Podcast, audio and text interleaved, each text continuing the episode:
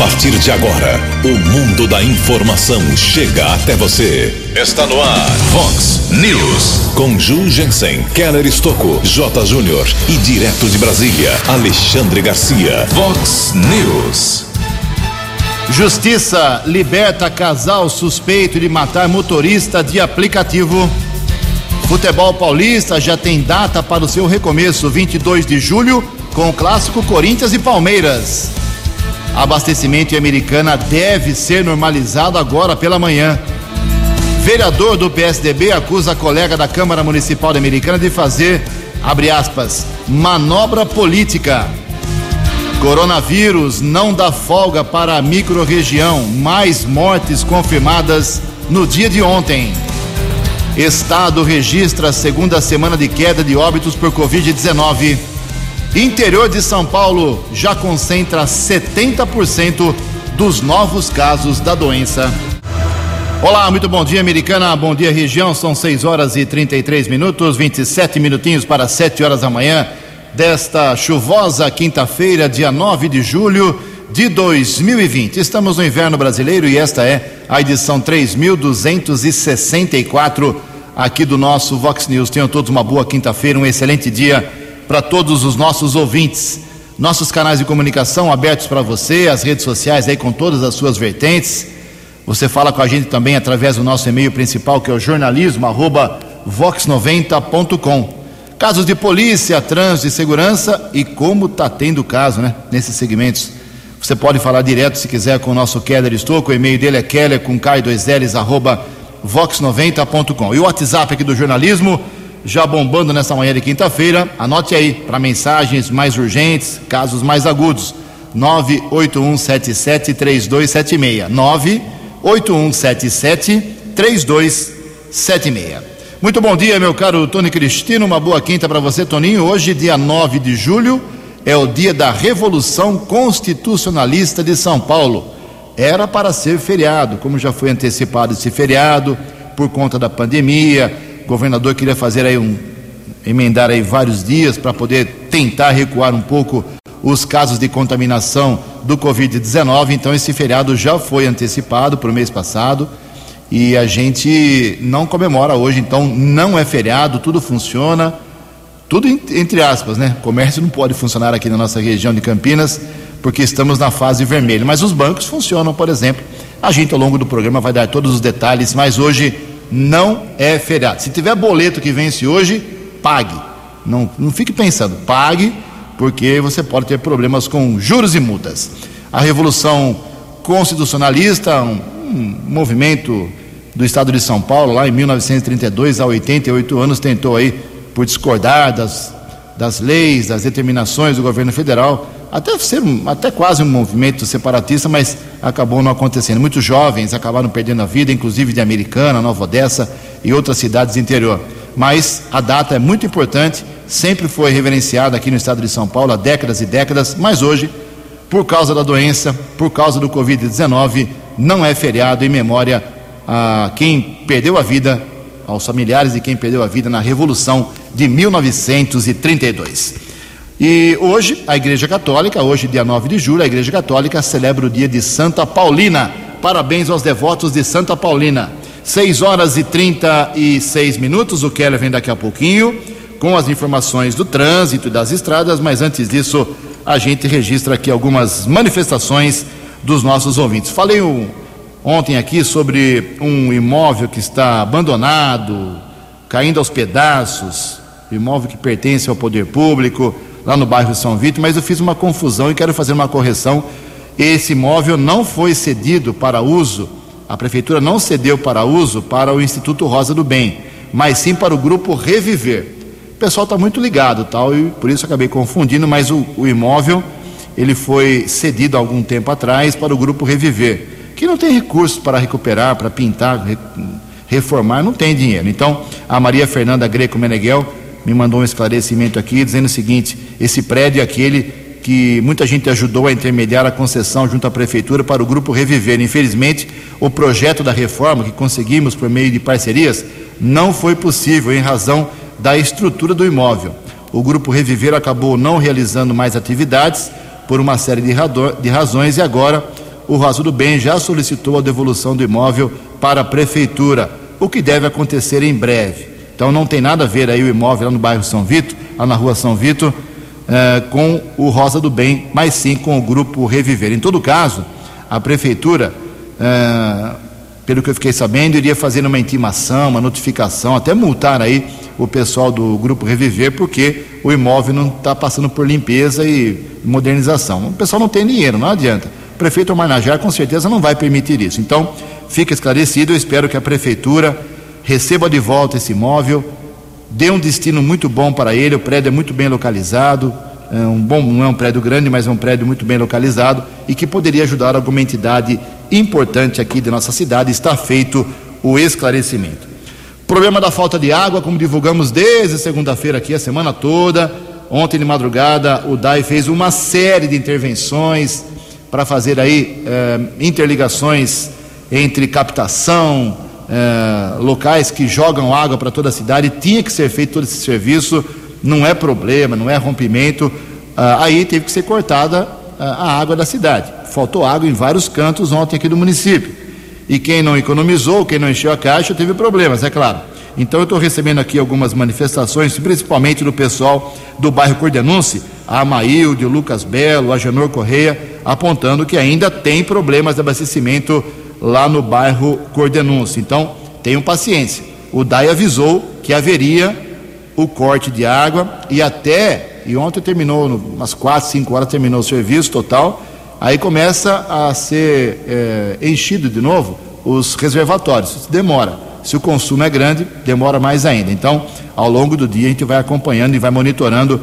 E você que é ouvinte de qualquer ponto aqui da cidade americana, nos abasteça aqui através do WhatsApp. Se tem ou se não tem água aí no seu bairro, 98177 3276. Daqui a pouco, no segundo bloco, mais manifestações, e tem muitas aqui, dos nossos ouvintes. 6 e 39 O repórter nas estradas de Americana e região, Keller Estocou.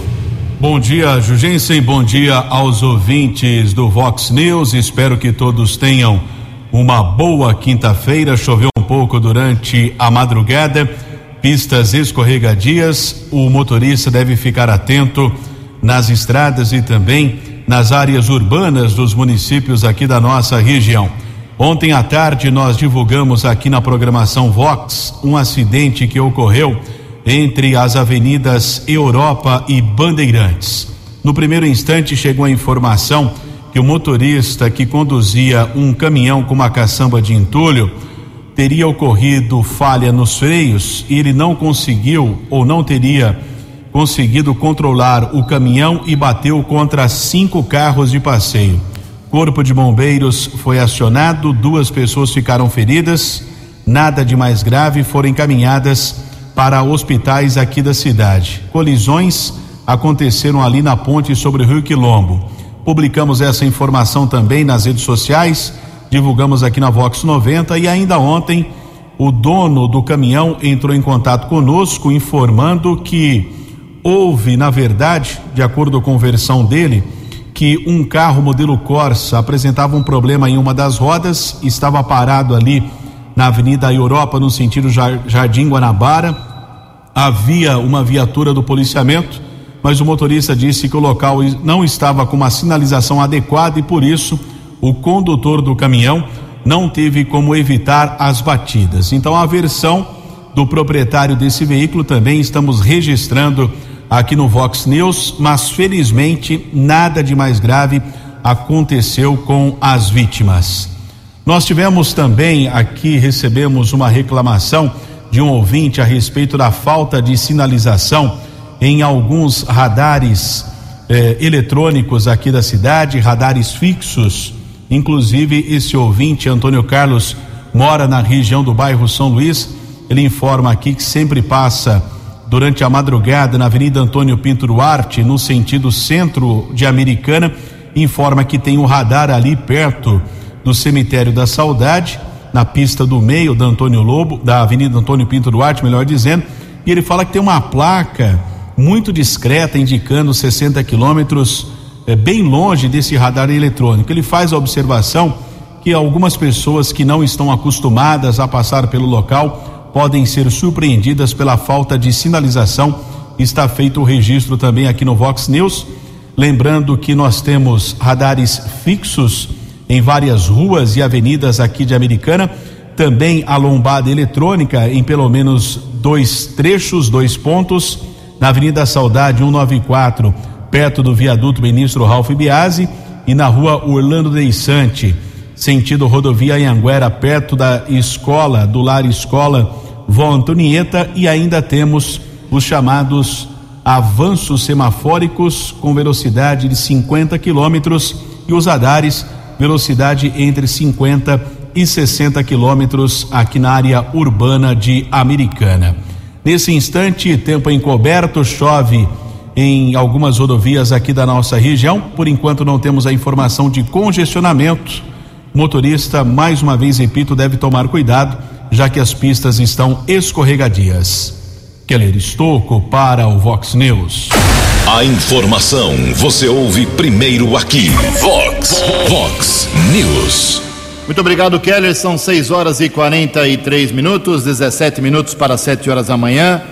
Governador do estado de São Paulo, Federação Paulista de Futebol, todo mundo confirmando o retorno do Campeonato Paulista. Finalmente, o Campeonato Paulista de Futebol da Série A1 será retomado no dia 22 de julho, é uma quarta-feira. Só para quem não sabe, nós teremos mais duas, duas rodadas ainda da fase classificatória, dos 16 times que estão em quatro grupos. Os dois primeiros colocados de cada grupo avançam à segunda fase, que passa a ser eliminatória. E temos mais duas rodadas ainda que interessa muito, interessam muito essas rodadas para a Ponte Preta, que é o pior time do campeonato, para o Corinthians, que está ameaçado de não se classificar, e até de rebaixamento, tá muita coisa complicada ainda e essas rodadas são muito importantes, são duas rodadas essa fase inicial. Aí depois teremos oito times na próxima fase, se enfrentarão rapidamente, eliminatoriamente. Aí quatro times vão para as semifinais e os dois que decidem o título. No total, seis rodadas.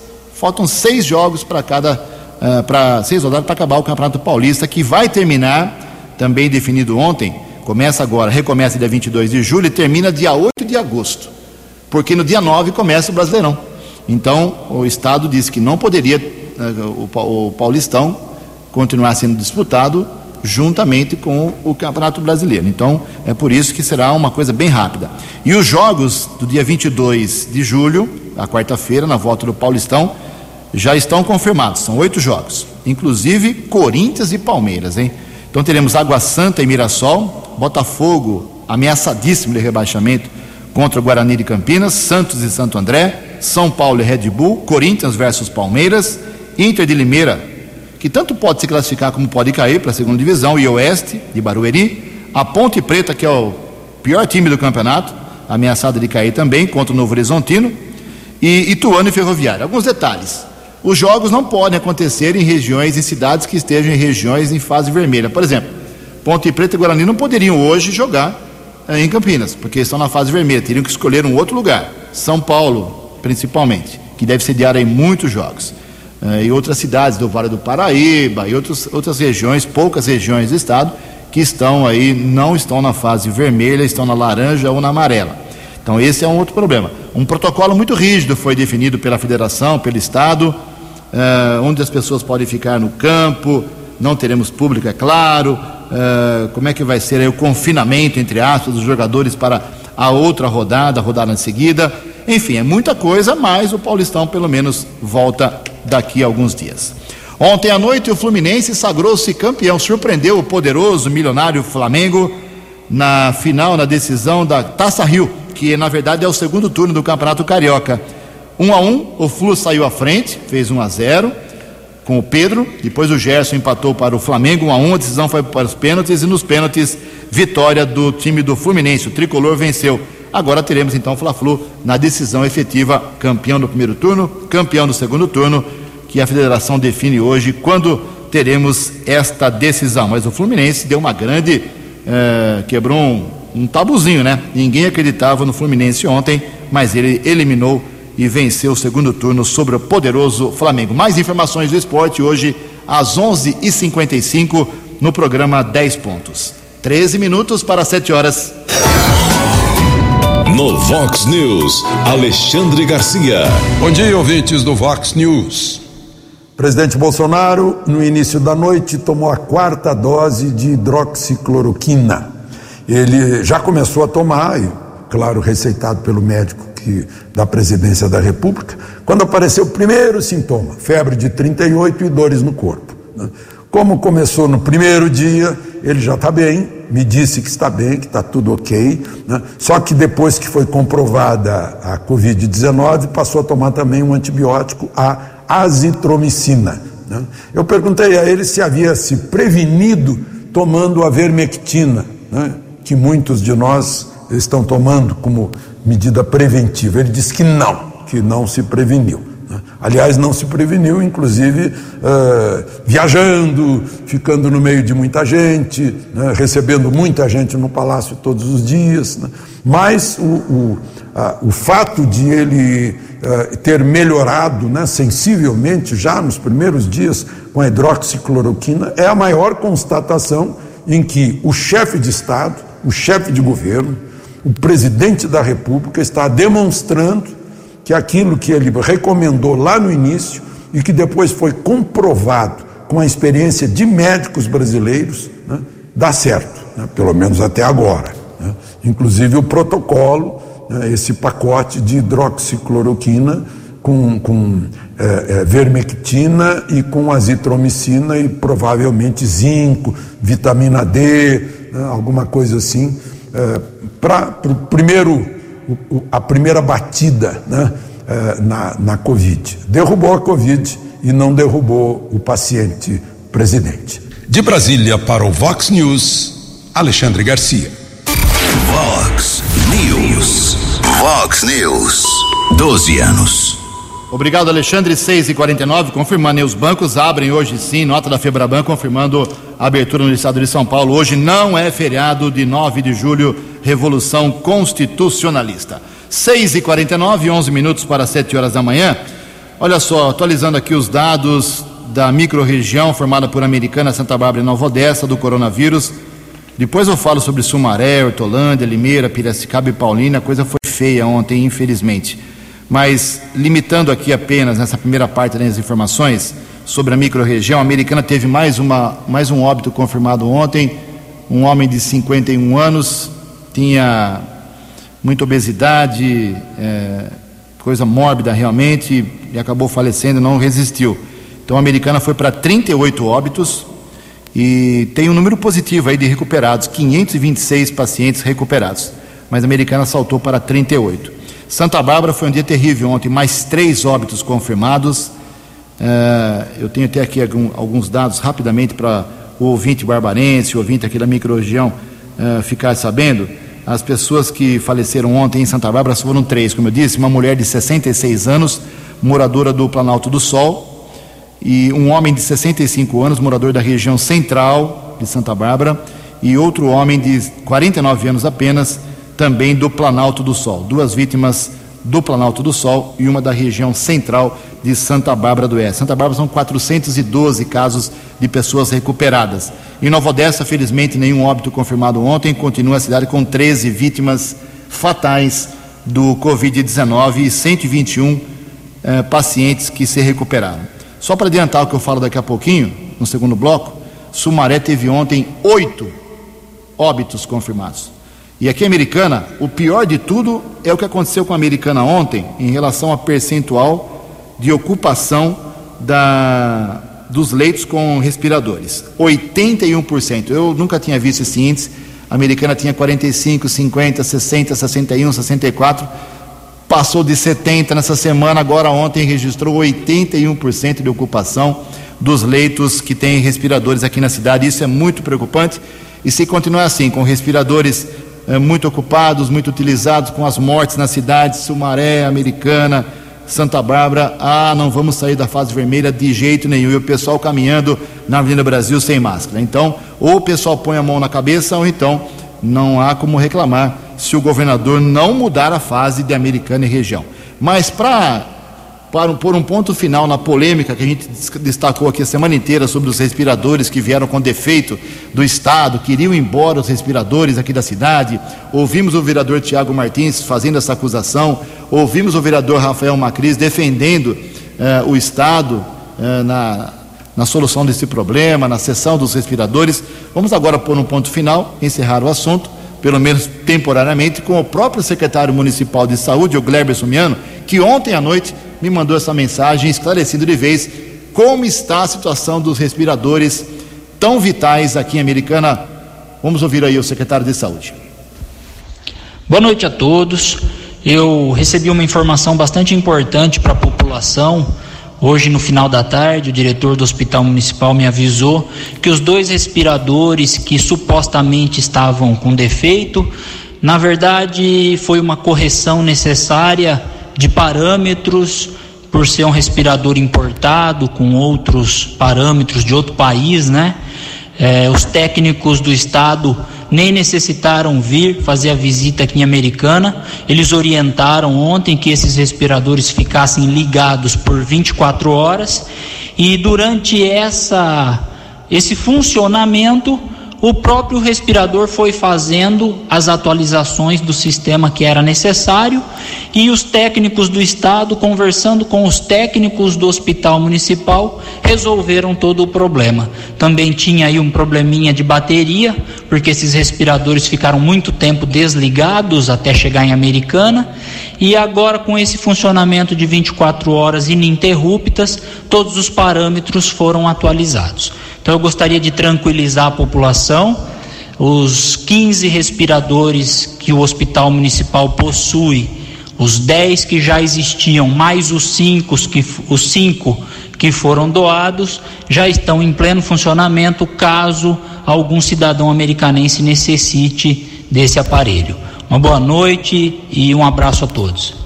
Muito obrigado ao secretário. Como eu disse, ele me mandou essa mensagem ontem à noite, por volta de 10 horas já está esclarecido. Espero que mais respiradores venham para a cidade, porque, como eu disse, o índice está muito alto de utilização desse equipamento.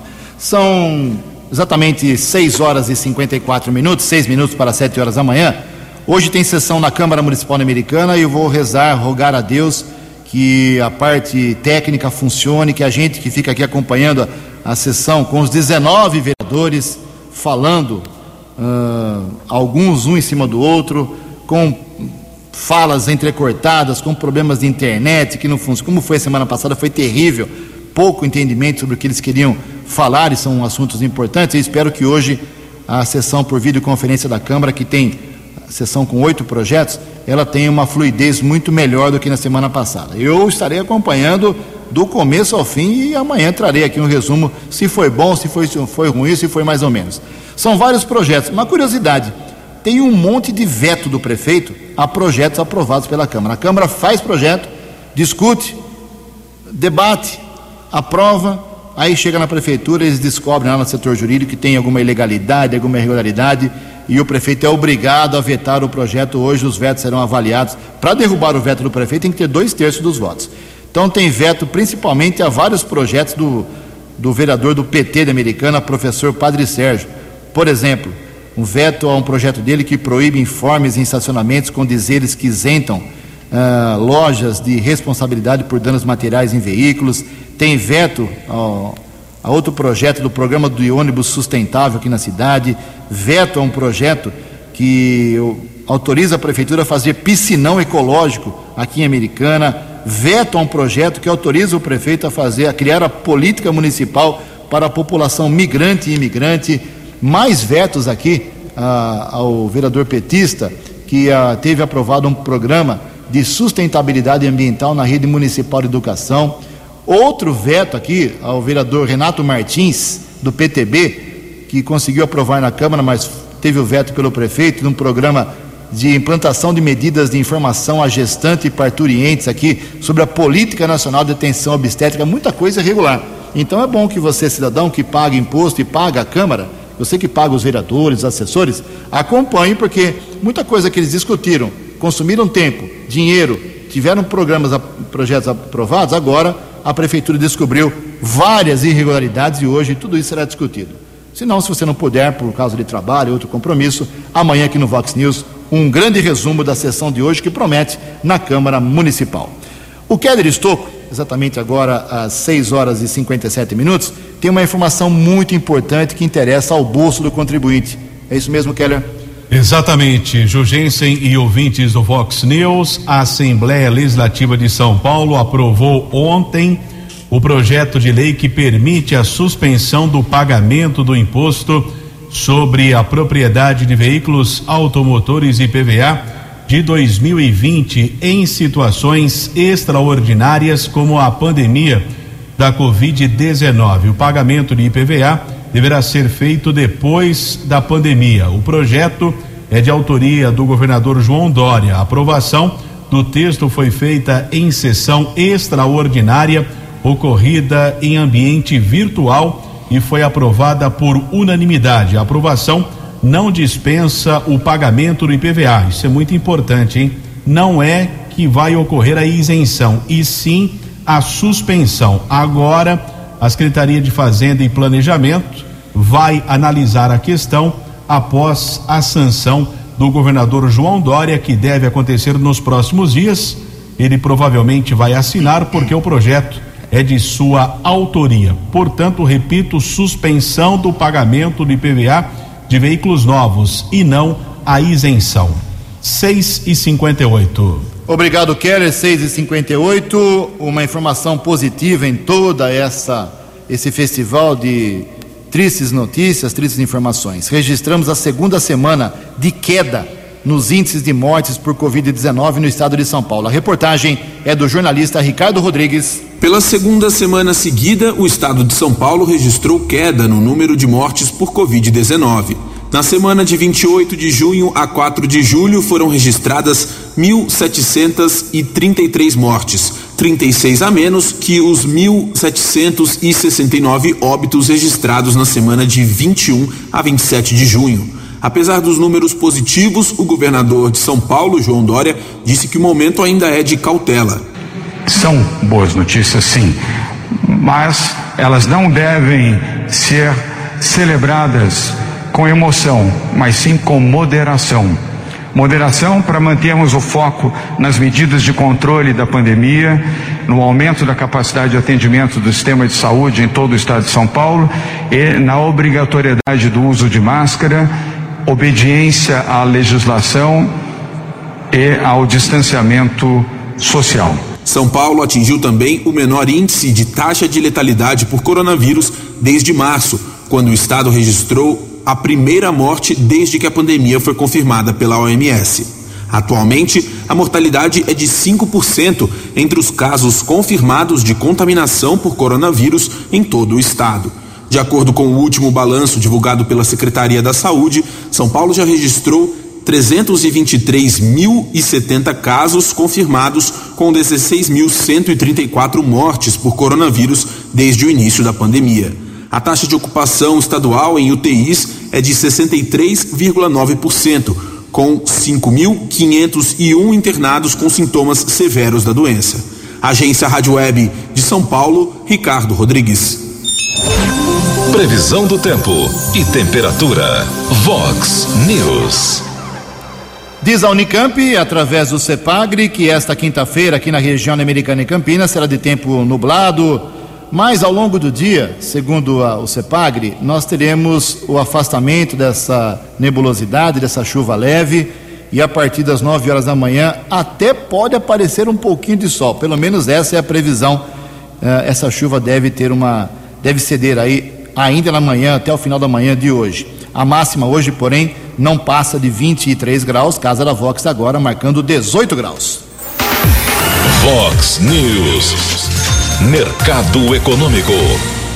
São sete horas e um minuto, sete e um. Ontem a Bolsa de Valores de São Paulo, pregão positivo, dia feliz, dá para quem aplica na Bolsa de Valores da capital paulista, alta de 2,05%. O euro também caiu um pouquinho, caiu a 0,12%, vale agora R$ 6,059. Dólar comercial também recuou 0,71%, fechou cotado ontem a R$ 5,347. O dólar turismo perdeu meio por cento, fechou a cinco reais e sessenta e quatro centavos. Estamos apresentando Vox News. Sete horas e dois minutos, sete e dois. Voltamos com o segundo bloco do Vox News nesta quinta-feira, dia 9 de julho. Deveria, mas não é feriado estadual.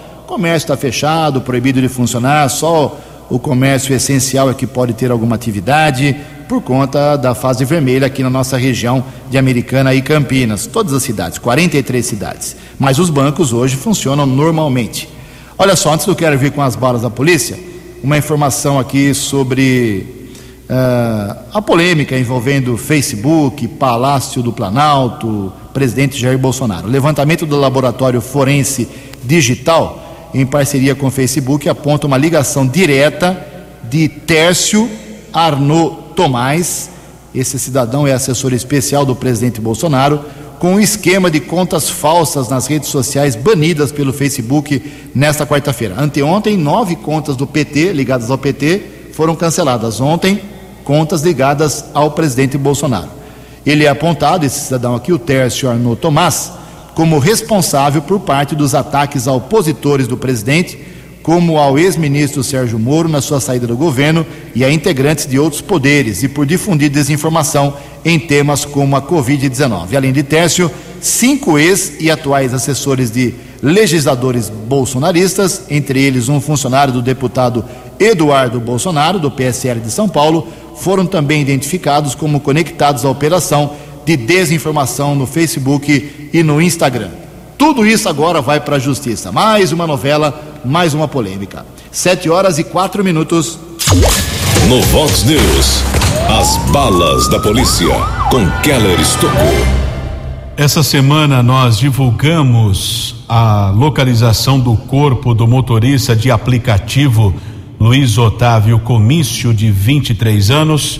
Cadáver foi encontrado carbonizado por uma equipe do BAEP, o Batalhão de Ações Especiais de Polícia da Polícia Militar ali perto da região do Parque Bandeirantes, em Campinas. Localização aconteceu na segunda-feira. O motorista estava desaparecido de sua casa em Vinhedo desde o dia 29. Inclusive, equipes do Canil, da Ronda Ostensiva Municipal, Romu da Guarda Municipal aqui de Americana, realizaram buscas ali perto do Cadeião, na Avenida Nicolau João Abdala porque familiares pediram apoio da guarda, já que o sinal, através de rastreamento do celular da vítima, apontava aquela região aqui de Americana, porém, na sexta-feira nada foi encontrado. Familiares informaram que o Luiz Otávio deixou a residência para uma corrida até Campinas no dia 29 e não retornou. Dois dias depois, o carro dele foi encontrado na região do bairro Satélite Íris e no começo dessa semana o BAEP prendeu um homem em um outro roubo que não tinha nada associado ao desaparecimento do Luiz Otávio. Com a prisão do homem de 25 anos, a polícia esclareceu que ele e a companheira de 19 anos participaram do assassinato do motorista de aplicativo. Outros dois homens também foram envolvidos no crime. O casal chegou a ficar preso algumas horas, porém o Tribunal de Justiça do Estado de São Paulo determinou a liberdade provisória do homem e da mulher. Polícia, no primeiro instante, descartou a possibilidade de latrocínio e roubo seguido de morte. Uma outra linha de investigação está sendo apurada pela Polícia Judiciária da cidade de Campinas. Aqui em Americana ontem houve uma movimentação de viaturas da Polícia Militar, um carro foi interceptado entre as avenidas Rafael Vita e São Jerônimo. Motorista não obedeceu ordem de parada. Depois foi verificado que ele não tinha carteira nacional de habilitação. Documento estava suspenso. O caso foi comunicado na Polícia Civil da Rua São Vito, na região do Jardim América. Essa madrugada nós estivemos na unidade da Polícia Civil.